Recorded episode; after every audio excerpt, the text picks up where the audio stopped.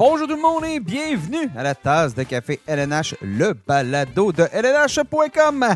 Mon nom est Nicolas Duchamp, je vous parle en ce 15 mars, alors que lentement, mais sûrement, le printemps se pointe le nez, il fait beau aujourd'hui, une belle petite journée, puis euh, on est à un mois presque, plus que même, euh, on est 15, là, donc euh, la saison qui va prendre fin le 14 mars. euh, donc, euh, 14 avril, avril, plutôt, oui. 14 avril. Ouais, et là, celui que vous entendez, c'est Sébastien Deschamps. Sébastien, laisse-moi te présenter.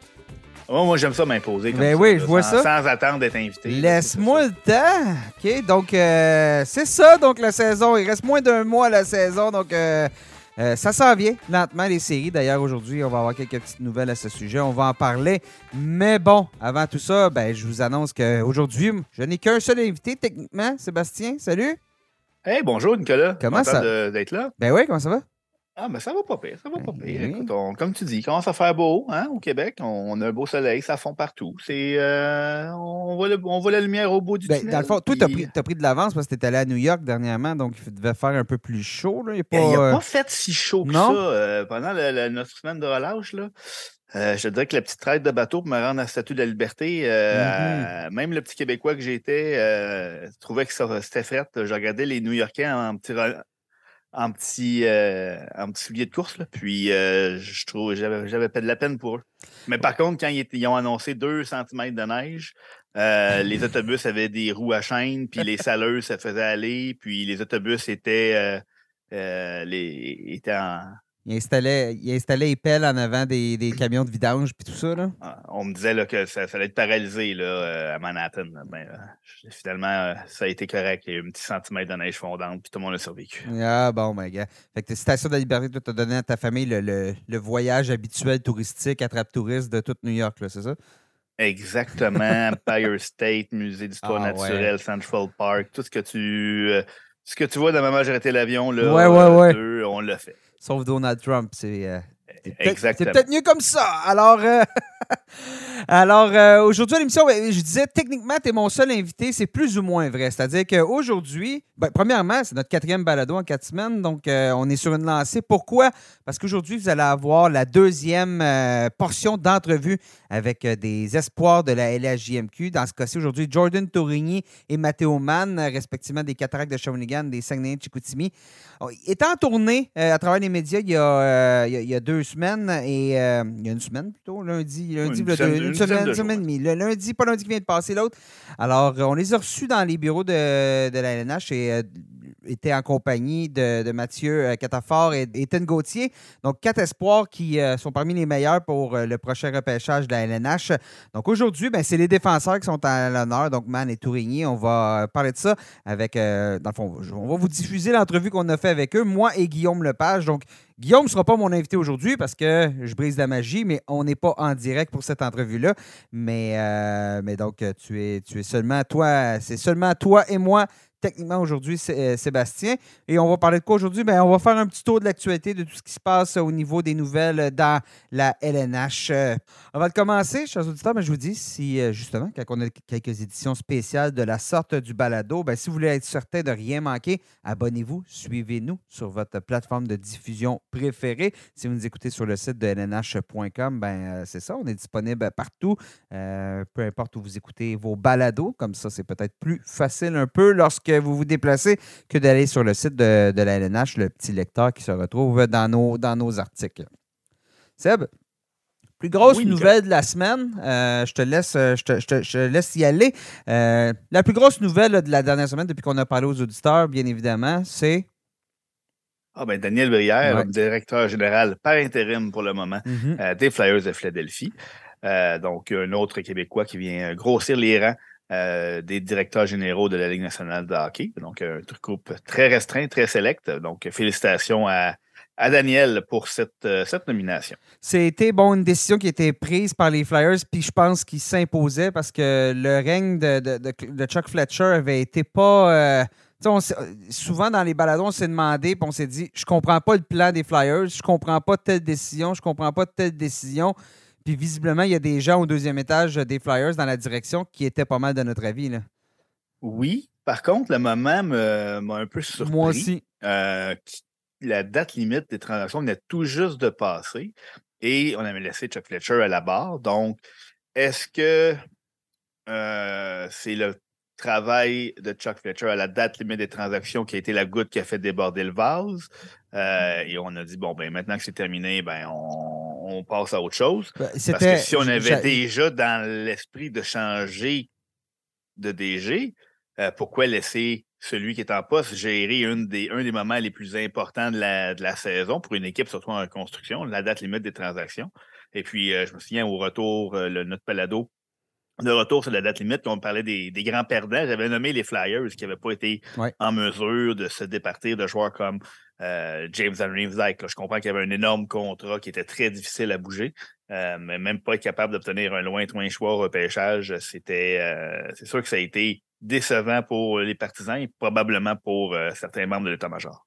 Oui, c'est mon, euh, mon impression aussi. Là, que probablement qu'on avait donné certains objectifs à Fletcher, puis ça n'a pas euh, ça ne s'est pas avéré, ça n'a pas fonctionné. Donc, c'est la fin pour Fletcher du côté de, des Flyers. Bon, parlons un peu de Brière. Bien évidemment, on connaît sa carrière de joueur. Ça, on n'a pas besoin de revenir sur sa, sur sa belle carrière. Un joueur qui sais, que tu t'as dû faire avec les, les, obstacles parce qu'à sa grandeur, se faisait dire euh, Daniel Brière ne fera jamais le, le, midget 3, pas le midget 3, mais euh, la Ligue nationale de hockey, à part dans le midget 3A, dans le junior, se faisait dire la même chose. Bon, il brûlait tout dans le junior, repêché 24e au total par euh, les Coyotes de, à l'époque, les Coyotes de Phoenix en 96. Bon, puis ça, a pris un peu de temps pour justement faire sa place dans la LNH, mais une fois qu'il est arrivé avec les Sabres de Buffalo, été, lancé. Euh, sa carrière, sa belle carrière. Donc, par la suite, une fois sa carrière terminée, a tout le temps, puis il l'a dit en entrevue, il dit même lorsque je jouais, je regardais ce que mes directeurs généraux faisaient, je regardais ce que les entraîneurs faisaient, puis je voulais apprendre. C'était son objectif de se retrouver dans un rôle de la sorte. Et les Flyers lui ont ouvert la porte pour y parvenir parce qu'on l'a lentement mais sûrement amené dans les opérations hockey tout de suite après sa retraite.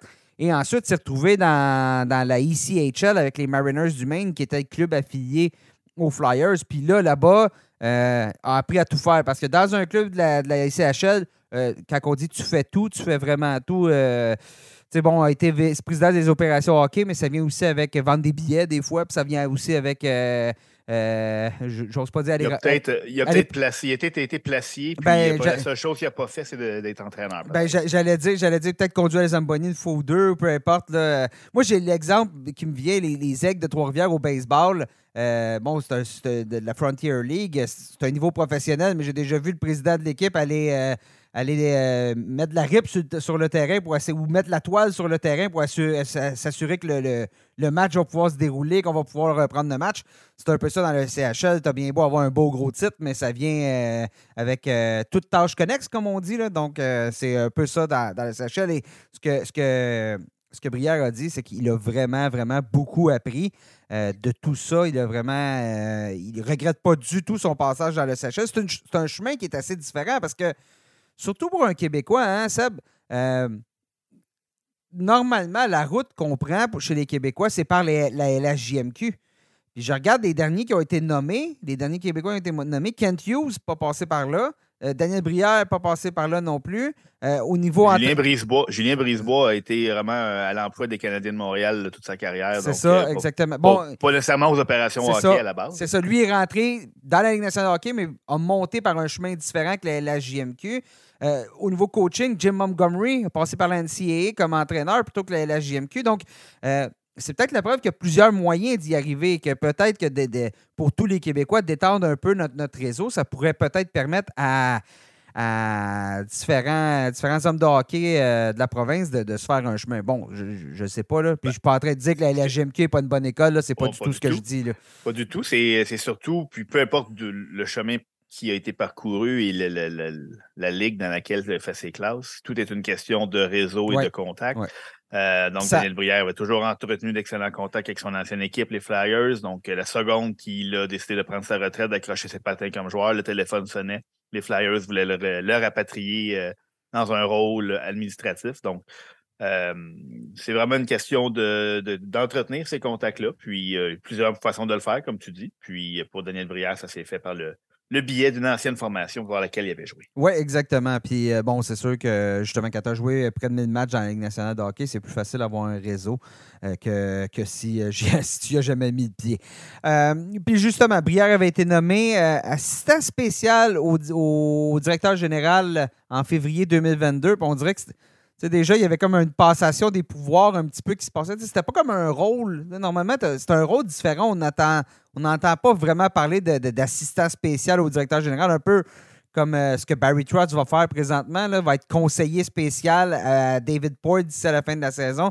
Je ne sais pas si c'est ce qui se préparait déjà, parce que quand même, Chuck Fletcher était en droit de. Je veux dire, il n'a pas 95 ans, Fletcher, 55 ans, donc il était en droit de s'attendre à avoir ce poste-là pendant longtemps.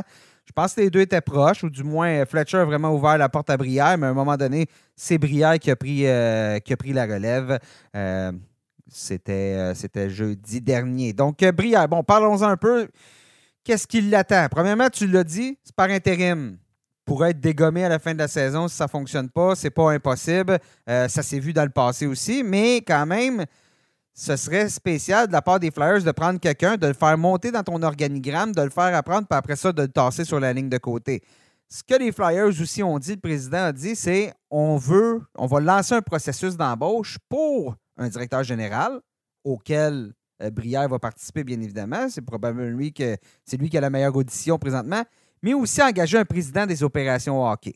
Et là, on en revient au format, le nouveau format dans la Ligue nationale de hockey de direction, c'est-à-dire deux têtes valent mieux qu'une. C'est ce qu'on voit à Montréal d'ailleurs avec euh, Jeff Gorton qui est plus dans l'ombre, Kent Hughes qui est plus devant les médias, qui va justement euh, plus expliquer le pourquoi des décisions, mais tout se prend en consensus. Toutes les décisions sont prises euh, à deux, à trois, à quatre.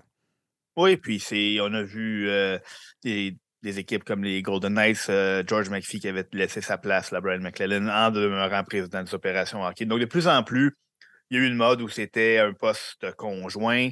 Euh, de plus en plus, on voit deux personnes quitter ces rôles-là. Euh, puis une question d'organigramme euh, d'une organisation à l'autre, les responsabilités de chacun des postes peut, être différentes. Donc, on, on hésite de moins en moins à amener de plus en plus d'opinions à bord, ce qui n'est pas une mauvaise façon de faire du tout. Faire confronter les idées pour avoir la meilleure perspective comme tu l'as dit, poste par intérim. On, lui, on, va lui souhaiter que ça fonctionne bien à, Daniel Brière. Euh, déjà plongé dans le bain assez rapidement, participe après quelques jours seulement euh, après son embauche à la réunion des directeurs généraux. Euh, en Floride, c'est le fun. oui, en Floride, c'est le fun comme assignation par rapport à aller, aller faire du dépistage dans un aréna de 500 personnes dans le nord-est des États-Unis. Oui, tout à fait. Puis, euh, Think, euh, c'est pas. Euh, que les anciens joueurs font une entrée en, force dans, la, la, confrérie des directeurs généraux. Moi, j'ai retrouvé deux anciens coéquipiers en Chris Drury et Mike Greer à la réunion. Donc, mmh. avec les Sables de Buffalo, les trois étaient coéquipiers. C'est sûr que là, Daniel Brière arrive, supervise les opérations hockey, mais la date limite des transactions est derrière lui. Euh, le, marché de l'autonomie, bon, on va attendre à, l'été. Le repêchage. Ça va être ça, sa grosse tâche, là, c'est ça. Non, ça, mais tu sais, dans le fond, là, il, supervise les opérations hockey pour le reste de la saison c'est sûr que niveau de, de, l'équipe des Flyers actuelle, il n'y a pas beaucoup de, de, latitude. C'est l'équipe qui va avoir jusqu'à la fin de l'année, euh, peut gérer les rappels euh, avec euh, l'entraîneur John Tortorella. on sait que les, Flyers n'ont pas été épargnés par les blessures de toute façon. Donc, c'est limité en termes de ce qu'il peut mettre en branle pour relancer l'équipe, pour mettre son plan en marche en raison du moment de son, de son embauche par intérim. Donc, les vrais résultats, on ne les verra pas de sitôt. Donc, c'est sûr que le processus d'embauche, on va vouloir avoir la tête dirigeante, celui qui a les pleins pouvoirs avant cette prochaine étape-là, quand la saison va se terminer, euh, que les directeurs généraux vont pouvoir préparer l'après 2022-2023, qu'on va mettre le cap sur la saison morte, le repêchage, la, la saison des joueurs autonomes. Donc, c'est sûr qu'on va vouloir avoir le directeur général sans intérim en place à ce moment-là. Donc, oui, il est en audition, mais il va falloir que ça soit basé sur des discussions avec les, membres de l'état-major qui vont prendre les décisions parce que ce n'est pas ces gestes qu'il va poser d'ici là qui vont déterminer la qualité de sa candidature parce que présentement, euh, ça va être le statu quo côté, euh, côté formation. Ce qu'on disait, puis vraiment, chez les Flyers, on y va table rase. À vrai dire, ça va être bizarre parce que le seul visage qui ne sera pas nouveau à son poste, c'est John Tortorella, ce qui est quand même assez spécial. Normalement, un entraîneur est le premier dégommé là, dans, des situations comme ça. Mais et, Brière, ce qu'on va faire, puis tu n'en as pas nécessairement parlé, mais lui, ce qu'il a dit, c'est qu'il va être en évaluation personnelle de tout le personnel en place. Là, était un peu directeur général adjoint. Donc, tout le monde qui était en dessous de lui, bon, bien évidemment, n'a pas fait ce poste-là depuis pendant longtemps, à peu près un an, mais lui, ça va être vraiment de faire un rapport au propriétaire et de dire regardez, cette personne-là, c'est un bon. Cette personne-là, c'est un bon. Cette personne-là, je ne suis pas Chuck, mettons, n'était pas satisfait de son travail. Moi non plus. Je ne garderais peut-être pas cette personne-là si on est pour rebrasser la soupe. L'autre chose, bien évidemment, c'est que les Flyers, selon la loterie de la LNH, pourraient se retrouver avec un excellent choix? On est présentement 28e dans la LNH. Tu ne peux pas te tromper au prochain repêchage. Tu ne peux absolument pas te tromper. Ça va être l'autre euh, l'autre tâche de Daniel Brière. À partir de là, est-ce qu'on doit absolument avoir un président des opérations hockey et un DG officiel au repêchage? Ben, moi, je, pense, que, oui. Oui. surtout que le repêchage, trois jours plus tard, c'est les joueurs autonomes. Donc, euh, si tu n'as pas ton, ton, euh, ton joueur, en, ton, ton grand Manitou en place, à ce moment-là, tu ne l'auras pas, tu l'auras pas, tu l'embaucheras pas entre les deux, puis il n'y aura pas le temps de, faire l'analyse des besoins de l'équipe. Euh, c'est que c'est un peu une position ambiguë, comme tu as dit, il va évaluer le personnel, mais il est par intérim, donc c'est peut-être pas pour lui qui va prendre ces décisions-là.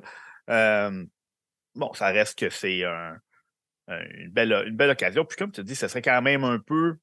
Il part avec une longueur d'avance, fort probablement. Il faudrait qu'un candidat euh, émerge euh, à l'extérieur de l'organisation pour qu'on on tasse Daniel Brière. Je pense que le ben, À vrai dire, le, candidat qui va émerger va probablement se retrouver avec le poste du président des opérations hockey. Si un autre, candidat émerge, et puis oui, puis il y a les bonnes, les bonnes qualifications pour l'autre poste.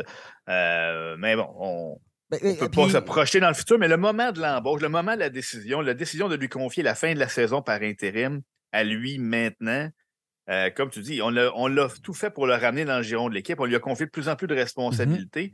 Ce serait bizarre que ce soit juste pour le mettre dans un poste pour intérim pour l'écarter par la suite. Ce serait surprenant.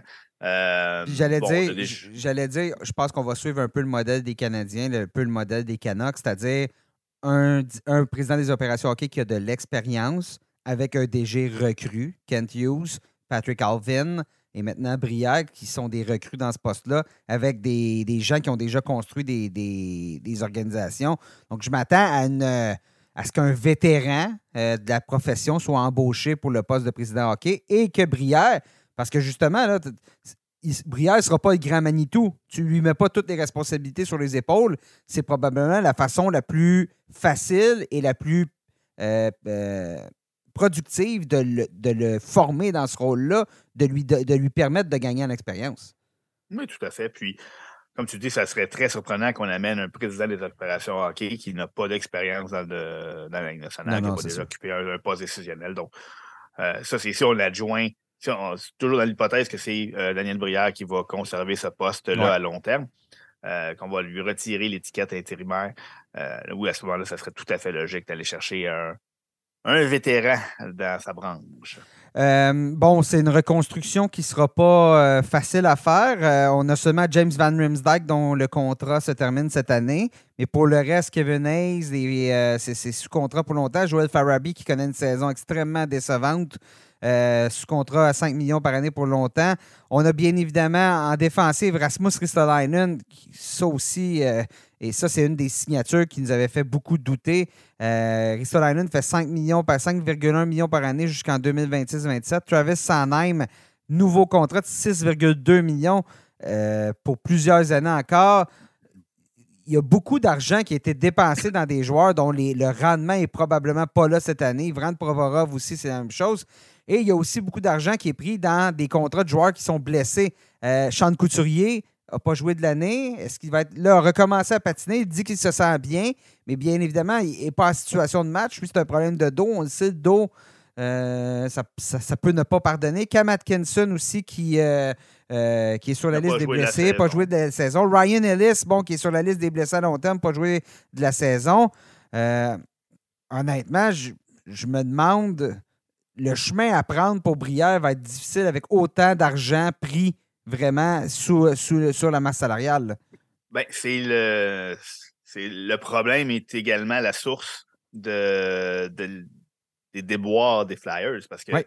leur centre numéro un, un ailier des deux premiers trios.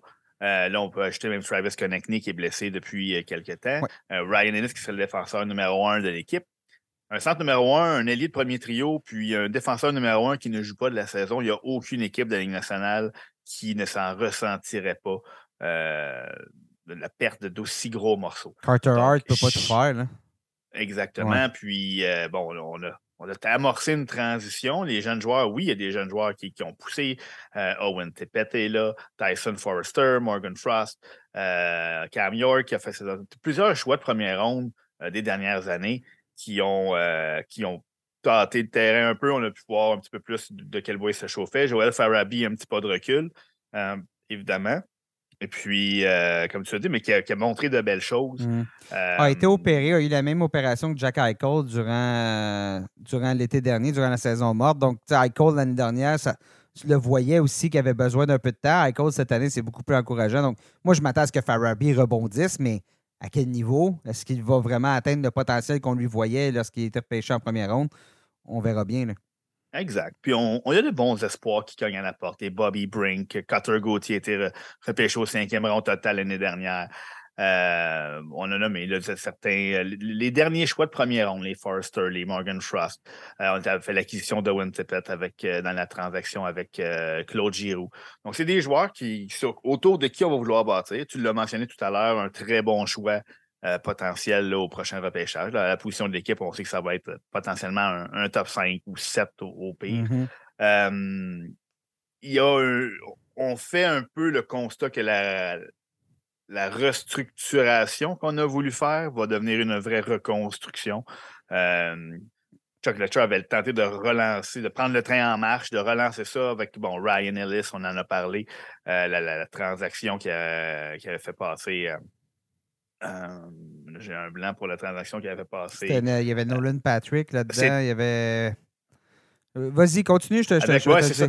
Donc, euh, en C'est. Philippe Myers puis Nolan Patrick. Fait qu'en gros, on, on allait chercher, on, on enlevait de la masse salariale aux Predators en, en retour de deux joueurs qui, euh, qui, qui sont plus avec, euh, qui sont même plus avec les, les- les Predators. Donc, euh, Ryan Ellis, avait, on est allé chercher Rasmus Ristolainen, on est allé chercher des, des joueurs qui qu'on pensait qu'ils pouvaient aider l'équipe à rebondir rapidement. Euh, par contre, ces joueurs-là, en grande majorité, ont été blessés ou ont sous-performé. Euh, avec le départ de Claude Giroux l'an dernier, on a amorcé un virage jeunesse, mais là, on, on s'est rendu compte bien assez vite là, quand John Tortorella est arrivé à la barre que ça- il avait dit que ce ne sera pas facile cette année. Euh, et ça n'a effectivement pas été facile. Par contre, on ne peut pas, honnêtement, placer beaucoup de blâme sur les épaules de, de John Tortorella cette saison non, parce que non. Scotty Bowman derrière le banc n'aurait pas fait euh, des miracles avec, euh, avec les Flyers de Philadelphie cette année. Euh, les blessures, le manque de talent, parce que les meilleurs éléments qui contrôlaient tout le salaire là, de l'équipe étaient soit sur la liste des blessés ou n'ont pas performé à la hauteur des attentes. Euh, ça rend la tâche excessivement difficile pour un entraîneur qui est à sa première année avec une équipe. Ouais, puis à son embauche, dans les premiers jours après son embauche, les premiers mois, Tortorella avait dit la chose suivante la culture de l'équipe, elle est pourrie. C'est pas une culture de gagnant, c'est une culture qu'il va falloir changer, puis tout ça.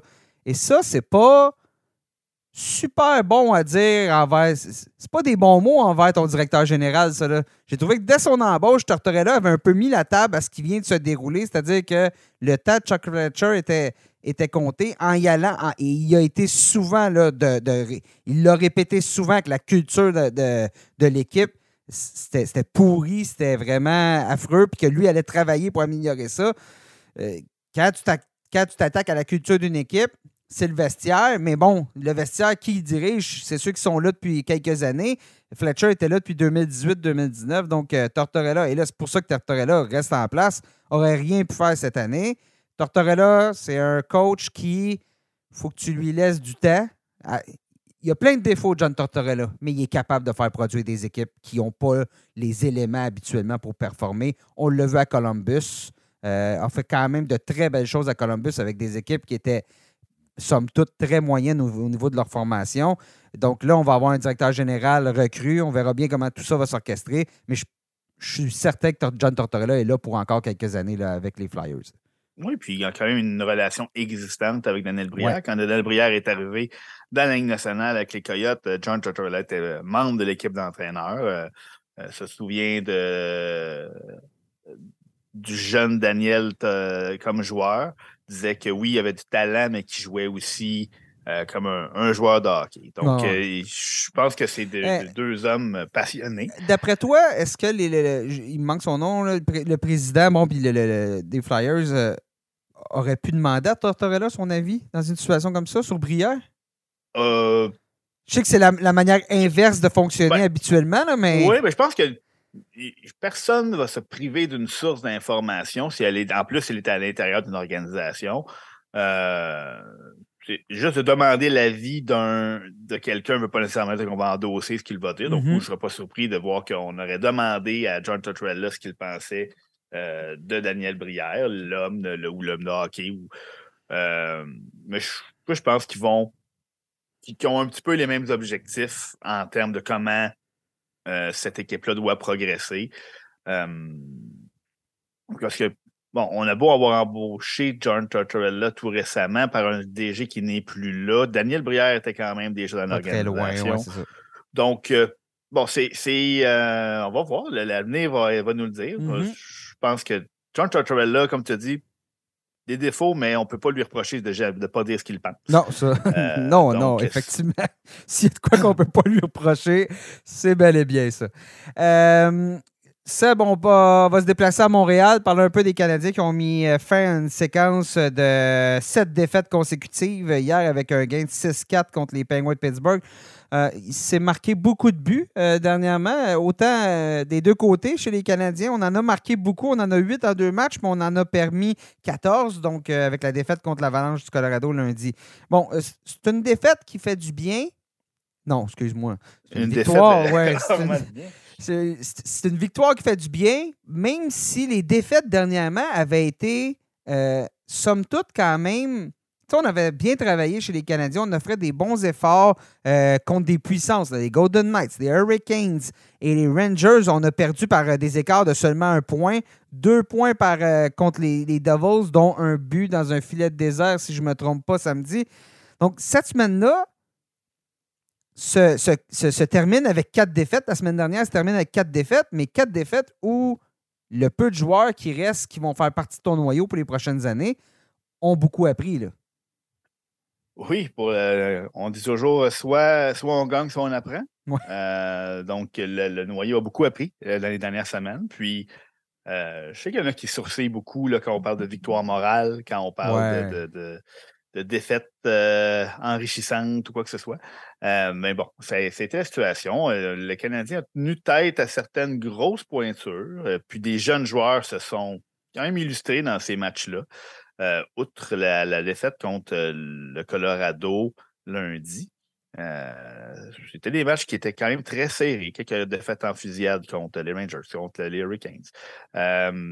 donc, la victoire fait faire du bien au moral. Et les, pessimistes vont dire que ça les éloigne de, de Connor. Par contre, hein. ils vont pas, les Canadiens ne vont pas perdre les 17 euh, matchs qui leur restent à jouer euh, d'ici la fin de la saison. Euh, donc, des victoires comme ça qui sont dans des matchs qui sont intéressants. On n'est pas obligé de dire qu'un match de un match de, de, 6 à 4 est plus intéressant qu'un match de 2-0 pour les partisans. Euh, c'est un, on a un, 14 matchs, j'ai dit 17 tout à l'heure, un 14 matchs d'audition pour les jeunes joueurs, puis on va pouvoir bâtir sur les récentes performances. Il euh, ne faut pas oublier que la liste des blessés, on a parlé de ça des Flyers tout à l'heure, la liste des blessés des Canadiens est assez impressionnante, merci. Euh, on a qu'elle 16 de s'allonger. Puis quand on prend un pas de recul puis qu'on regarde tous les noms qui sont là, plusieurs membres des deux premiers trios, c'est quand même, ça relève un petit peu de l'exploit que l'équipe soit aussi compétitive à ce point-ci de la saison. Non, effectivement. Je tu, prends ce qui passe présentement en, matière de justement de victoire morale, comme tu disais. Les Canadiens ont annoncé ce matin que Jaden Strobel s'était entendu, s'était entendu avec Jaden Strobel euh, sur un contrat d'entrée de deux ans, donc contrat qui va s'amorcer euh, l'année prochaine, va rejoindre euh, le Rocket de Laval. Bon, il y avait des doutes à certains, plusieurs doutaient que le CH allait être en mesure de s'entendre avec Strobel qui euh, en était à sa quatrième année dans la NCAA avec l'Université Northeastern, a vraiment pris son temps avant de, de faire le saut chez les professionnels. Fait tout son parcours de quatre années d'admissibilité au niveau de la NCAA. Euh, par contre, es-tu d'accord avec moi un peu que Strobel, il faut peut-être calmer nos attentes un peu parce que c'est un joueur qui, lorsqu'il est arrivé dans la NCAA offensivement, à sa deuxième saison, a fait 12 points en 18 matchs. Cette année, on a fait 12 en 31. Donc, bon, c'est peut-être pas le. Je pense que Northeastern est moins redoutable comme équipe cette année que ce l'était à l'époque. Il y a des choses à considérer. Mais il ne faut peut-être pas là, euh, s'attendre à ce qu'il devienne un, défenseur de paire numéro un, peut-être plus deuxième, troisième paire avec un bon jeu physique et un bon jeu des deux côtés de la patinoire. Oui, disons que c'est un défenseur à caractère défensif, si on veut, très robuste. Je dirais, je savais le comparer à un joueur que les, partisans connaissent, là, euh, un petit peu le même profil qu'Albert Jacky. Euh, un phénomène physique, euh, pas nécessairement le plus gros, à 6 pieds, 6 pieds 1, tout dépendant des sources qu'on consulte, 205 livres. Mais on a regardé quelques-unes de ses belles mises en échec au courant de sa carrière universitaire. Puis c'est un joueur qui a été qualifié par certains le de joueur le plus intimidant de la NCAA. Euh, par ses, percutantes mises en échec. Donc, euh, un joueur qui, qui, a le potentiel, évidemment, d'atteindre la ligne nationale. Il a été énormément, il a été qualifié de projet dès le moment où il a été repêché. C'était un joueur dont on vantait les qualités athlétiques, un phénomène, un athlète dans le sens pur du terme, euh, avec les, aptitudes athlétiques qu'il possédait. excellent coup de patin. C'était un projet, il était brut, euh, ce projet-là, et les blessures l'ont beaucoup, euh, beaucoup ralenti. Donc, on n'a pas nécessairement pu avoir la progression qu'on aurait pu espérer. Il euh, ne faut pas oublier aussi que c'est un défenseur gaucher. C'est bien une, un des postes d'organisation où, les Canadiens sont bien nantis. C'est mm-hmm. bien chez de jeunes défenseurs gauchers. donc, c'est peut-être un élément qui a fait, qui a retardé sa décision le plus possible avant de s'entendre avec les Canadiens, voir comment la situation a évolué de ce côté-là. Il faut dire qu'il connaissait euh, quand même assez bien le directeur général. C'était son ancien agent. Euh, donc, euh, Kent Hughes savait qui était Jaden Strubble, savait ce qu'il pouvait apporter. Donc, on s'est senti à l'aise de lui accorder une entente, un contrat de recrue. Euh, si c'est comme tu dis, il faut, moduler les attentes. Ça ne viendra pas le prochain Ken McCarr ou euh, quoi que ce soit, mais euh, un autre élément qui, un, à, très court terme, va aider le, le de Laval, qui lui aussi euh, je dois gérer les ressources euh, du mieux qu'elle eh peut parce que euh, avec les, tous les blessés chez les Canadiens, ça commence à être dégarni à Laval également. Oui, exactement. Donc, on verra bien. Puis je pense que ce saut dans la Ligue américaine là aussi va l'aider, va être formateur parce que. Oh, puis ce ne sera pas un saut de, seulement les, de fin de saison. Oh, non, non, non, l'an prochain. On, va le voir là, pendant plus quelques années. Mais une chose est sûre, c'est avec son jeu physique, si Jekai est là aussi, tu, vas peut-être moins passer du côté gauche. Euh, de la patinoire si tu es un adversaire euh, l'année prochaine. Ça va. Ça, ben, pas l'année prochaine, mais dans le futur.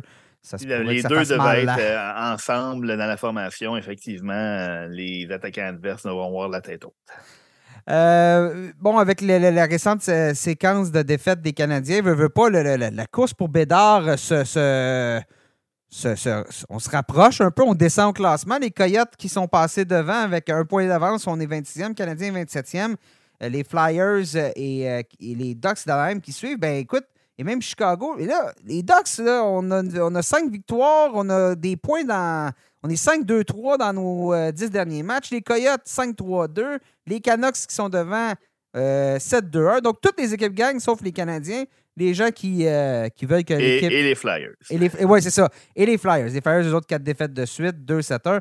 Donc, il y a peut-être encore possibilité pour les Canadiens de descendre, mais somme toute, on commence à comprendre un peu le type de, pourcentage de chance qu'on devrait avoir euh, dans le bouillie à la loterie. D'ailleurs, aujourd'hui, on a annoncé, la Ligue a annoncé quand aura lieu la loterie. Ça se tiendra le 8 mai en direct des bureaux de, NHL Studios à Secaucus du côté du, du New Jersey. Donc, euh, la loterie du repêchage qui va se tenir le 23, ça va être diffusé sur les zones ici au Québec euh, de TVA Sport, Sportsnet au Canada anglais, ESPN aux États-Unis. Euh, comme d'habitude, les 16 premiers choix qui vont être décidés, et, bien évidemment, c'est Connor Bedard, le choix qui, que tout le monde veut mettre la main dessus. Puis le repêchage, ben, ça va se tenir au Bridgestone Arena de Nashville. Ça va être les 28 et 29 juin. Donc, 28 la première ronde, 29 les 6 autres rondes. 6 autres rondes, oui. 6 autres rondes. Voyons, j'ai de, la difficulté à dire. Et un mercredi, un jeudi, Sébastien, assez différent cette année. Donc, il va falloir euh, ajuster notre horaire, ajuster notre, notre, façon de travailler un peu. On est habitué que ce soit le week-end. Oui, puis euh, ça va être aussi une très, très court, euh, très courte période entre le repêchage et l'ouverture du marché des joueurs autonomes. Donc, ça aussi, ça sera une petite twist en bon français pour à surveiller parce que d'habitude, on a souvent une semaine ou tout près d'une semaine là, entre les deux événements. Ça permet aux aux DG qui ont peut-être pas pu frapper dans le mille au repêchage de, continuer certaines euh, discussions. Mais là, les discussions devront être euh, bien entamées parce qu'on se reverra assez vite pour passer à la prochaine étape. Si je comprends bien, je te demande pas de vacances euh, ces semaines-là, hein, c'est ça? Si possible, ça serait bien apprécié. ça, ben, j'ose un petit peu des Hurricanes de Caroline qui ont eu une très mauvaise nouvelle cette semaine. La saison d'Andrei Svechnikov est terminée. blessure au genou devra être opérée. On parle d'une. bon, c'est le ligament antérieur croisé. longue, longue remise en forme. On parle, je pense, c'est six mois là, environ dans son cas. Environ. 55 points, 23 buts en 64 matchs cette année. Donc, très lourd de perte. Svechnikov qui, qui, vraiment là, qui, il y a encore, il quel âge, là, Svechnikov? Là? Il, est encore tout jeune, 22 ans, là, puis il était vraiment en train de se développer. On sait, deuxième choix au repêchage de, 2018. Euh, tu, regardes un peu, les Hurricanes ont perdu quelques matchs dernièrement. On dirait qu'on a eu une toute petite baisse de confiance du côté des Hurricanes. Est-ce que tu penses qu'en fin de saison, avec la façon dont jouent les Devils présentement, puis euh, cette perte-là de Svechnikov, est-ce que les Devils, qui ont deux points de retard sur les Hurricanes avec euh, un match de plus disputé, vont être capables de combler l'écart. On ne l'aura pas, notre série New York-New York. Ben, écoute, c'est loin d'être euh, exclu comme scénario que les Devils remportent le titre de la section métropolitaine. Eux ont ajouté euh, un joueur de la trempe de Timo Meyer à la date limite de transaction, alors qu'on perd un joueur de la trempe de Drake Feshnikov du côté des, euh, Hurricanes. Il ne faut pas oublier aussi qu'on avait prévu dans les plans à long terme qu'on a construit cette, formation-là, que Max Pacioretty ferait partie de, l'équipe à ce moment-ci qui est en train de retrouver son rythme. Mais Matt Pacioretty, euh, on le sait, malheureusement pour lui, a, eu la chance de, disputer un grand total de cinq matchs avant de se reblesser au tendon d'Achille. Euh, donc, c'est deux éléments qu'on était sûr de pouvoir mettre sur la glace dans la, dernière ligne droite de la saison en séries éliminatoires pour une équipe qui fonctionne par comité, vraiment, là, que oui, il y a de bonnes vedettes, mais tout le monde doit tirer euh, la charrette pour que, ça fonctionne. Euh, la perte d'un joueur comme Andrei Feshnikov euh, va évidemment faire très, très mal. Donc, oui, les Hurricanes vont encore être très solides défensivement, très solides devant le filet. On l'a vu même quand on a fait appel à, à Kochetkov. A, encore été excellent quand il était rappelé. Cette équipe-là va encore être parmi les favoris dans, les, dans l'association de l'Est. Par contre, euh, ça resserre beaucoup la course avec les Devils qui, eux, sont sur une belle lancée aussi. Oui, ils sont sur une belle lancée. Puis je pense que ça va peut-être un peu se jouer devant les filets aussi. Si Vitek Vanecek continue à garder le filet comme il fait présentement, même Akira Schmid fait très bien. C'est ce que j'allais dire. Akira Schmid fait très, très bien à l'absence de, de Magazine Blackwood présentement. Oui, vraiment. c'est euh, On ne le connaissait pas vraiment, seulement 22 ans. Schmid, euh, choix de cinquième ronde en 2018. Mais bon visiblement, probablement le, prochain euh, gardien pour la Suisse, le prochain gardien d'avenir pour la Suisse. Euh, je regarde ses statistiques. Schmidt n'a pas subi la défaite en temps réglementaire à ses quatre derniers matchs, même s'il y a un jeu blanc. Donc, euh, il a bien fait contre les Canadiens dimanche. Donc, samedi plutôt. J'aime ce que je vois des Devils. Attention, moi, je commence à toute la saison, j'ai eu de la misère à y croire aux Devils. Je commence lentement, mais sûrement à pas avoir le choix d'y croire, surtout avec Timo Meyer, comme tu disais. Donc, euh, ça va. Euh, on va peut-être, comme je dis, on l'aura peut-être pas, notre série euh, New York-New York, mais que veux-tu? C'est. Ben, écoute, ils ont juste à gagner, puis ça font trois en deuxième ronde, c'est tout. Exactement. Hein? C'est sûr a partie remise. Mais non, ça va quand même. quand on parle d'une équipe qui n'a pas de marqueur de 30 buts encore, les Hurricanes, et qui viennent de perdre leur deuxième pointeur, troisième buteur, Andrei Shinikov, un, joueur qui, qui appelle un élément de robustesse dans une équipe qui est surtout reconnue pour peut-être ses joueurs de finesse, les, les Nekash, les Sébastien Nao, euh, les Seth Jarvis. Donc, Andrei Shinikov a incarné un petit peu le, euh, un élément plus euh, papier sablé fait pour les séries. Donc, ça va être une perte qui, va faire, qui va faire quand même mal à cette attaque. Oui. En parlant de pertes qui font mal, euh, les, le Wild du Minnesota qui euh, va être privé de Kirill Kaprizov euh, pour, bon, on a dit 3 à 4 semaines, on n'est pas certain exactement. Donc, si vous nous écoutez aujourd'hui, ça veut dire à peu près environ encore 3 semaines. Donc, presque d'ici à la fin de la saison. Kaprizov, je pense que je n'ai pas besoin de vous expliquer sa valeur au, niveau de, de l'offensive du Wild. J'ai écrit une chronique là-dessus la semaine dernière, samedi dernier. Euh, pour les poolers. Puis ce que j'expliquais, c'est que Kaprizov, euh, c'était, il a fait 12 points le dernier mois. Il a fait 10 buts là-dessus. Puis en comparaison, les 25 autres joueurs du Wild qui ont joué durant cette période-là en, ont fait 16. Ça en dit-tu assez long sur l'apport de Kirill Kaprizov dans une équipe dont la profondeur offensive est, mince, mince, mince? Ah, tout à fait. Puis, c'est sûr que quand on a entendu cette nouvelle-là, ben, le, Wild, 1, ça n'a pas empêché le Wild de continuer à avoir du succès. Ils n'ont pas, pas, perdu en tant réglementaire à leurs 13 derniers matchs. Euh, mais le Wild, récemment, euh, l'emporte par sa défensive, par ses gardiens, euh, ne donne à peu près pas de Je pense que on, disait, je me souviens pas si on avait parlé aux données balado, mais le Wild donnait deux, ou non, j'en parlais avec Pascal Dupuis cette semaine. Il y avait deux on, donnait, on marquait deux buts par match depuis presque un mois, mais mhm. on a donné 1,36. 1,31 même pour. Euh, durant la séquence victorieuse, 1,31, puis notre, euh, désavantage numérique fonctionnait à 96,8% C'est ça. Donc, euh, on ne gagne pas avec l'offensive. Au Minnesota, on gagne la défensive présentement. Par contre, il faut quand même marquer un but de plus que l'adversaire. Et dans cette optique-là, c'est sûr que Kirill Kaprizov avait l'élément clé chez le Wild. Euh, Puis là, tu regardes. je, tu regardes dans les deux matchs qui ont joué sans Caprisov, on a battu les Sharks de San Jose 5-2 samedi. Mais c'est les Sharks de San Jose. ils viennent d'être éliminés des séries éliminatoires. Euh, là, c'est-tu la première équipe éliminée? Je pense que oui, parce que, les Blue Jackets, euh, mathématiquement, je pense, peuvent encore attraper encore, bon, euh, les Islanders, mais bon. Donc, c'est la première équipe éliminée des séries éliminatoires. Donc, un 5-2, c'est ce à quoi on s'attend d'une équipe qui est positionnée au classement comme, le Wild. Et on s'est incliné contre les Coyotes de l'Arizona 5-4 en prolongation. Je ne vais pas dénigrer les Coyotes, je joue du très bon hockey présentement, mais reste que donner 5 buts, je pense que c'est arrivé deux à trois fois au Wild depuis le début du mois de janvier. Là. Euh, oui, mais clairement, euh, c'était par contre Kaprizov qui euh, nuisait à l'attaque du Wild parce que depuis qu'il n'est plus là, ben, ça, il marque beaucoup plus de buts. Oui, c'est ça. c'est ça. On a, on a, 9 buts en deux matchs. Là. Kaprizov va revenir au jeu avant les séries éliminatoires ou tout juste. Et, mais cette équipe-là, ce ne sera pas le fun à affronter en séries éliminatoires. Là. Ça joue déjà du hockey des séries.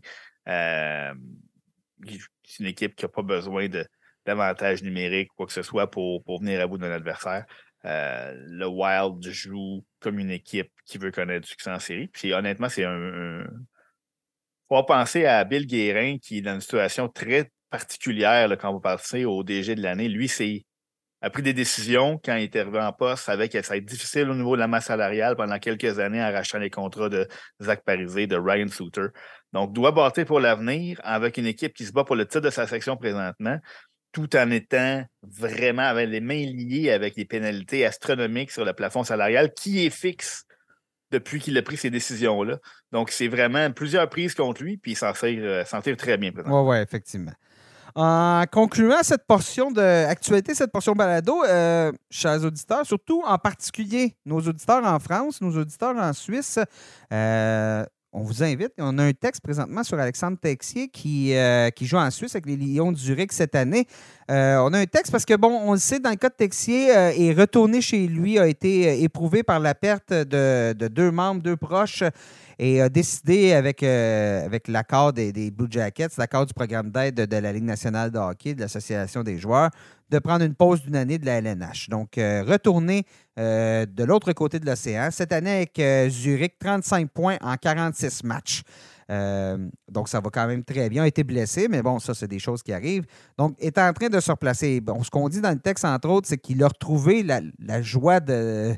Le sourire, là, puis la joie de jouer au hockey. Puis bon, c'était visiblement le remède que ça prenait. On sait Zurich pour se rendre. Lui, il est originaire du coin de Grenoble, en, France. Donc, euh, c'est pas. Euh, c'est pas une trotte, là. tu peux le faire en auto, tu n'es pas obligé de prendre l'avion. Donc, aller voir la famille, tout ça. Et ce qu'on apprend dans l'article, c'est que les Blue Jackets, bon, ben, sont optimistes de voir Texier revenir euh, en Amérique du Nord l'année prochaine. Le directeur général Yarmo Kekalainen, qui a été visité, il dit on a parlé d'un peu de tout sauf de hockey, puis c'était correct. Alors, euh, peut-être, peut-être l'année prochaine qu'on va retrouver euh, le prodige français euh, dans la dans l'NH. On se croise les doigts. Nous, on, aimait beaucoup lui parler les fois qu'on les fois qu'on l'a reçu. On l'a reçu sur le balado, entre autres. Donc, c'est allé. C'est allé présentement, c'est sur le site de lnh.com. Ben, Sébastien, je te mets dehors. Bon, c'est ça. Je comprends le message. tu as voulu, début de balado, tu as voulu rentrer trop vite. Fait que là, je te mets dehors tout de suite, trop euh, rapidement, même pas à la fin du balado. Euh, donc, euh, comme je disais, on va avoir, on va avoir en deuxième portion d'émission entrevue avec Jordan Tourigny et avec Mathéo Mann, deux espoirs de la LHGMQ, deux espoirs pour le prochain repêchage. C'est une entrevue que j'ai faite avec le collègue Guillaume Lepage. Mais bon, d'ici là, Sébastien, merci d'avoir été là aujourd'hui. Ben, merci, Nicolas. Et on se retrouve probablement, parce que tu es, très souvent sur le balado, on se retrouve dans deux semaines. Parfait, merci beaucoup. Salut, bye! Salut.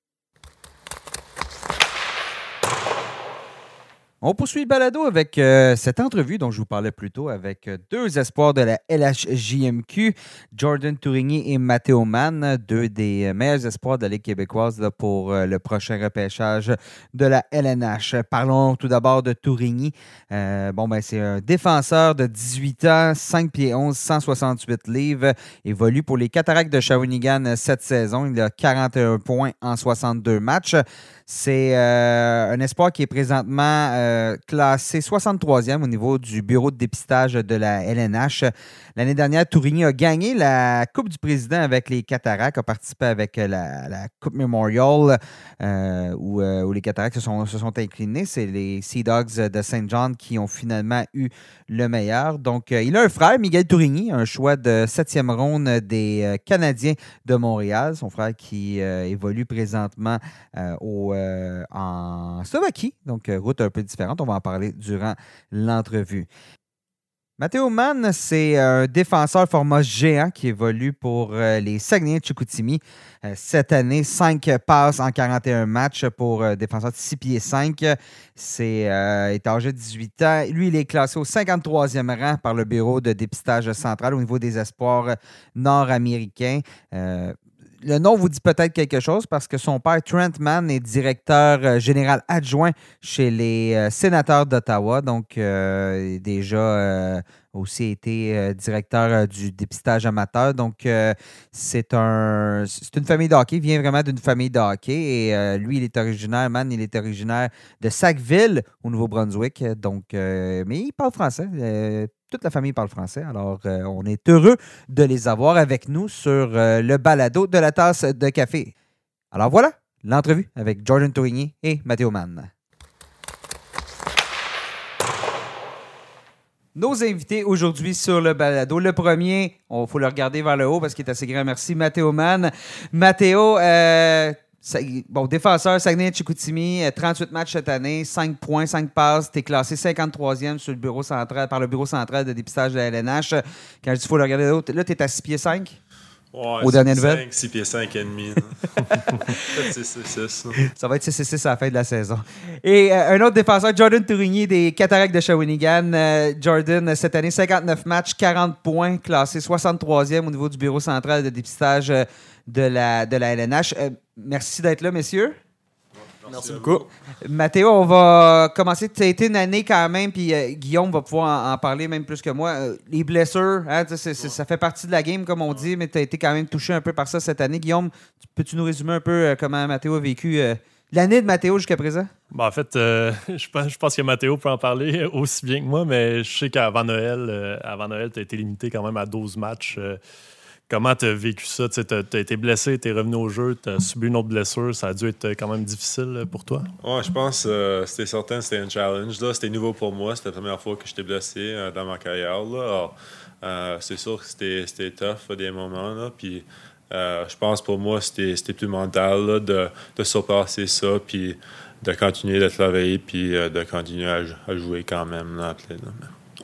Est-ce qu'en ce moment, bon, après, euh, à partir de la mi-décembre, je pense que tu es revenu dans l'alignement, puis euh, depuis ce temps-là, tu es, resté. Est-ce que tu dirais que tu as retrouvé ton rythme là, au moment où on se ouais, Je pense que oui. Après, le mois de janvier, là, je pense que j'ai commencé à trouver ma, ma, constance un peu. Là.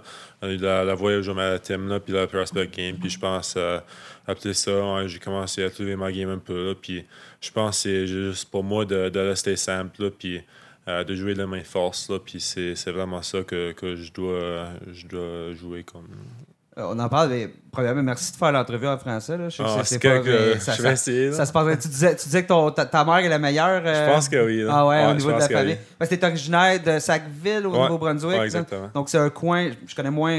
C'est dans quelle région du Nouveau-Brunswick? Ben, C'est juste à côté de Moncton, là, mais okay. c'est 5000 personnes. Alors c'est plus petit un peu que, Moncton. Euh, parfait. Jordan, euh, parle-moi un peu de ta saison. Bon, euh, au niveau chapitre, au niveau bon, des, des statistiques, c'est une année de c'est une année de reconstruction avec les cataractes l'année dernière. On est allé euh, jusqu'au bout dans, la ligue. On est allé à la Coupe Memorial. Euh, Parle-moi de tes succès au chapitre individuel, même si justement, à Shawinigan, on, on, fait notre possible cette année. Là. Non, ça, comme tu as dit, l'an passé, c'était notre grosse saison. Puis euh, je pense, côté d'équipe, c'est la première saison de reconstruction, de pouvoir euh, causer des surprises soir après soir. On a eu une grosse fin de semaine qui vient d'arriver. Puis, on, on, travaille fort, on travaille fort dans les pratiques. On sait qu'on est beaucoup plus jeune, mais on essaie d'outworker de, les équipes, de, de, travailler avec notre, notre, notre effort physique. Puis, je pense que ça, ça nous porte fruit pour l'instant. Puis, on essaie de se préparer euh, pour euh, les séries. Puis, côté personnel, j'essaie de garder mon jeu simple, de, garder qui je suis comme joueur. Puis, de, le coaching staff m'a fait confiance depuis l'an passé. Fait que juste de rester dans, mes valeurs puis de, continuer comme que ça va. Comment tu gères les au, niveau des émotions? Je veux dire, tu arrives dans la Ligue dans la Ligue junior majeure du Québec, tu vas jusqu'au bout à ta première saison. Deuxième saison, ben là, on entame un processus de reconstruction. Pour toi, comment te, te, gérer ça, ces hauts et ces bas-là? Euh, tu sais, sûr, l'an passé, de, pouvoir rentrer dans une équipe gagnante comme, euh, comme que j'étais, avec des gros noms, Maverick Bourque, les Bourgo, Nado, eux autres, ils ont eu des, des cas NHL, il y avait beaucoup d'expérience, il y avait un professionnalisme euh, qui était A1. Fait être là à 16 ans, j'étais juste en arrière, j'ai regardé faire à quel point ils prenaient soin de leur corps en dehors puis sur la glace. Puis j'ai pris beaucoup de notes, puis je pense que cette année, c'était à mon tour de montrer euh, à quel point c'est important, comme j'ai dit, de prendre soin de notre corps, puis je montre ça aux recrues qui viennent de rentrer dans notre équipe. Mathéo, euh, bon, je disais tantôt à 6 pieds 5, bientôt 6 pieds 6. Poids, poids t'étais 2,25. 2,25, bon, OK. Fait que, bon, bonne pièce d'homme. Justement, tu as un gabarit dans les Mavericks, le, Maverick Lamoureux. Noah Warren, c'est des gars qui sont sortis rapidement au repêchage l'année dernière. Tu, vois-tu des similitudes dans ton jeu? Est-ce que tu peux t'inspirer de ce qu'ils font, quand, vu qu'ils sont un petit peu plus vieux que toi, quand tu les vois jouer? Oui, sûrement. Je pense, euh, pour moi, je check souvent les games à Warren, je pense, sur, sur Instat. Là, puis euh, pour moi, il joue une game comme moi, il joue une game simple, il joue une game physique, il bouge sa puck. Alors, je pense pour, pour moi de, voir la saison qu'il a vécue la, saison passée, euh, je pense pour moi juste d'essayer de, de, de, faire la même affaire, excuse-moi. Je pense que c'est important pour moi juste de, garder comment lui il joue puis euh, d'amener ça dans, dans mon game aussi. Tu as commencé euh, ton parcours junior à 15 ans parce que ta, date de fête, c'est le 31 décembre. Un bon vieux late, là. Ouais. euh, tu es arrivé avec les Sags à leur grosse année qui a été interrompue euh, par la, la, COVID, c'est bien ça? Quand même, euh, tu as côtoyé les Dawson Mercer, les Hendrix Lapierre. Tu sais, Jordan parlait des, des Maverick Bourg, Xavier Bourgault. Qu'est-ce que tu as pu apprendre de ces gars-là dans cette année-là? Je pense que pour moi, j'étais chanceux d'avoir ces gars-là parce qu'ils étaient déjà un pro mindset, donc euh, Mercer, Lapierre, Clavier même. Mhm. Euh, je pense que c'était des gars qui étaient déjà prêts pour, pour jouer à la prochain niveau. Alors je pense pour moi c'était important de, de, rester avec eux le plus possible. Puis euh, je pense pour moi c'est des amis que je parle encore, là, mais euh, je pense, pour moi, je voyais quand même qu'il travaillait dans les pratiques. Là, puis cette année-là, on pratiquait beaucoup à cause de la COVID. Alors, je pense pour moi, j'étais chanceux d'avoir tellement d'expérience de pratiquer avec des joueurs de ce calibre-là. Les Sags, quand même, huitième au classement cette année. Vous surprenez, c'est pas tout le monde qui vous voyait là. Qu'est-ce qui fonctionne bien là, pour la troupe de Yannick Jean présentement? Je pense que c'est juste le travail. Là. Je pense euh, en compétition chaque game. puis c'est vraiment ça notre style. Puis euh, je pense que c'est ça quand travaille dans les pratiques. Là. Puis euh, on est vraiment jeune, à 4, 4, gars de 16 ans. Je pense pour moi, c'est déjà ma troisième année. Alors je pense pour moi d'amener un peu de leadership, c'est important. Puis je pense à un des bons gars qui, qui a amené ça aussi, à des Desosiers, à des Alexis Morin. Euh, je pense qu'on est chanceux aussi d'avoir Charles-Antoine Lavallée là, qui a gagné avec, avec mm-hmm. Jordan l'année passée. Alors, euh, non, je pense euh, pour nous d'avoir un mix des, vieux gars puis des jeunes, ça, ça passe bien. Puis je pense que notre éthique de travail, c'est la plus importante. Jordan, quel a été l'impact de ta première saison sur ton développement? Tu disais tantôt que tu as eu la confiance des entraîneurs rapidement. Euh, l'an dernier, on te voyait souvent à la pointe en avantage numérique avec les Bourques, les Bourgots. Euh, qu'est-ce que tu as appris de cette saison-là puis que tu as amené avec toi euh, cette saison? Non, ça, comme tu as dit, les coachs m'ont fait confiance depuis ma première game. Puis j'ai pu gagner beaucoup d'expérience de, de, pouvoir jouer contre la, Coupe Memorial, la Coupe du Président. C'est une saison très, très longue que, j'ai vécue. Mais en voyant les, vétérans voir les, les, aller, j'ai pu prendre soin de mon corps comme ils m'ont montré, puis de, vraiment me focuser sur ma saison. Puis notre coach nous a dit que c'était important de piquer à la fin de la saison au bon moment. On a eu des moments difficiles durant la saison, puis on a piqué au bon moment en série et puis en finale. Fait que je pense que c'est juste ça que j'ai pris, pris en note. Puis cette année, euh, notre coach aussi a dit de, de piquer au bon moment dans les séries. Même si on a des moments difficiles dans les derniers temps, de vraiment être prêt pour les séries. Puis euh, qu'est-ce qui arrive en série, ben, il peut arriver n'importe quoi, puis on peut causer des surprises.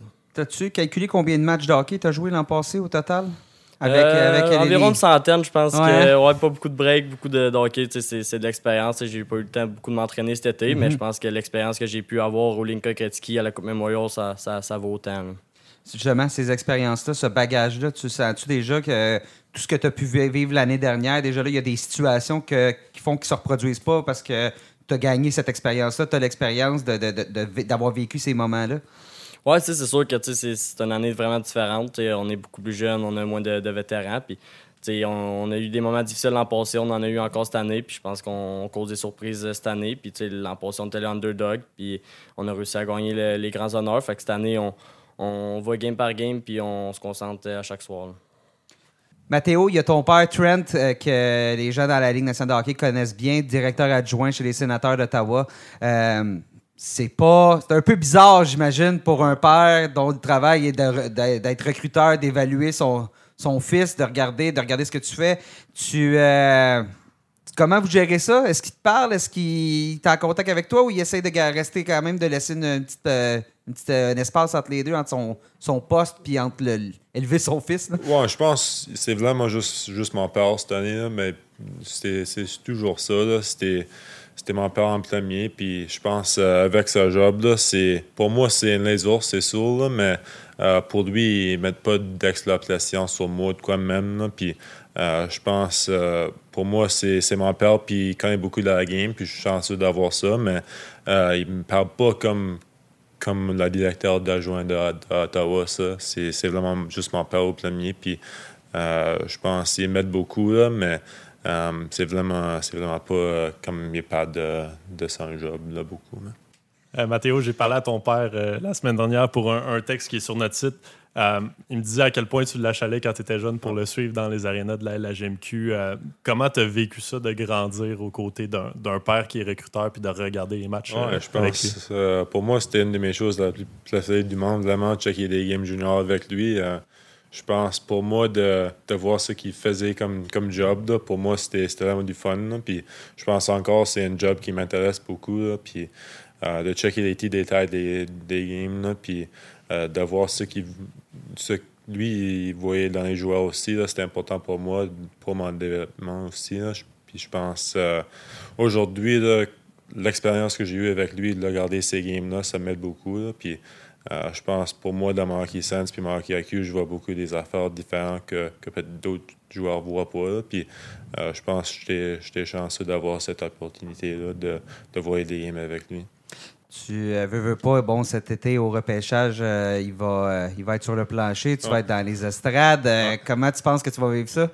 Je sais pas, ça va être, euh, ça va être spécial, c'est sûr. Je pense qu'on a vu ça avec Kent Hughes puis son, Ouais. son fils l'année passée. Là. Alors, euh, c'est sûr, je vais, je vais lui voir là, après, là, mais ça va être différent un peu d'être juste avec ma mère. puis je suis sûr, euh, je vais voir du famille là aussi. Là, mais c'est sûr, ça va être spécial un peu d'avoir lui à notre table. mais euh, ça va être fun, c'est sûr.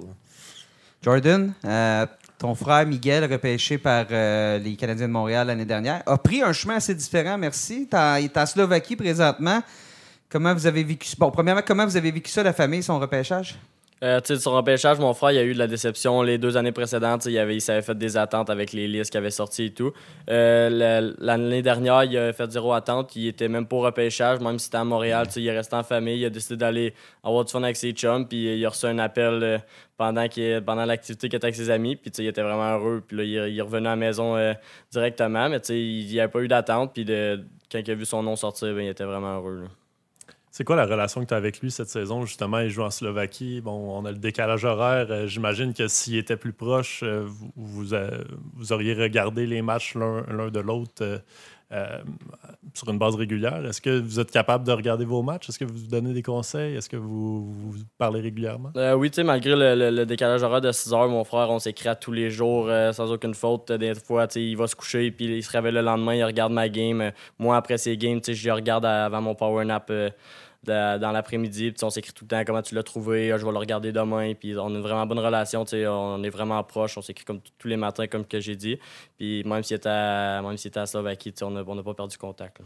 Comment Oui, parlons-en parce que c'est c'est quand même rare d'avoir un joueur de 20 ans, surtout les, des Québécois, là, décider d'aller en, en Europe. Ça arrive à peu près pas. Guillaume, tu, tu, tu peux. T'as Ouais, tu souvenance, rare. Non, euh, souvenance d'un tel, d'un tel événement? On n'est pas, Non. tu sais, on n'est pas dans Austin Matthews qui est allé jouer en Suisse, là, quand même. C'était quoi, à quoi il a pensé? C'était quoi sa prise de décision pour aller faire ça? Puis comment il vit, comment il vit ça? Euh, ben, tu sais, mon frère, oui, il a, il a vraiment bien pris ça. Là-bas, il a pu développer, jouer avec du, dans un calibre professionnel. Veux- veux pas là-bas, c'est, c'est pro. Fait qu'il a pu développer, jouer avec des mondes plus vieux. Tu sais, c'est une grande arena, une grande glace. Avec mon frère, avec son patin, tu sais, ça l'a vraiment favorisé. Puis, tu sais, euh, l'an, passé, il y a eu une très grosse saison dans le géant majeur, même s'il n'a pas réussi à gagner une grande honneur. Il a, il a- il a pu battre des records, il a pu. euh, de, de fa- faire grand chose, puis de pouvoir évoluer avec euh, du monde plus vieux, du monde d'un calibre professionnel, ça l'a vraiment aidé à développer son jeu offensif, défensif, puis être euh, prêt pour euh, les, les années futures. Jordan, Mathéo, merci beaucoup d'avoir été avec nous sur le balado, d'avoir été nos invités sur le balado aujourd'hui. Merci beaucoup, merci à vous. merci. On va vous souhaiter bonne chance pour ce qui s'en vient, les séries éliminatoires, tout ça, euh, la, la suite de votre saison. Et ensuite, bon, ben, pour le repêchage, euh, Guillaume va être. euh, Guillaume va s'entretenir avec vous là, sur le plancher. Je ne suis pas trop inquiet À Nashville. là, à, à Nashville cet été. Merci encore. Merci. merci. Alors voilà, c'est ainsi que prend fin ce balado de la tasse de café LNH du 15 mars 2023. Merci beaucoup d'avoir été à l'écoute. Je vous répète, si vous nous écoutez sur le site web de lnh.com, suivez-nous sur les, sur les euh, plateformes de diffusion. Pas mal plus simple de nous trouver de cette façon-là. Suivez-nous aussi sur nos réseaux sociaux, LNH sur Facebook, LNH barre de soulignement FR sur Twitter.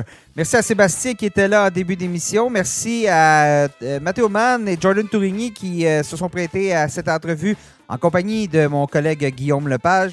Et mes chers auditeurs, ben merci à vous d'avoir été à l'écoute et on se reparle très bientôt.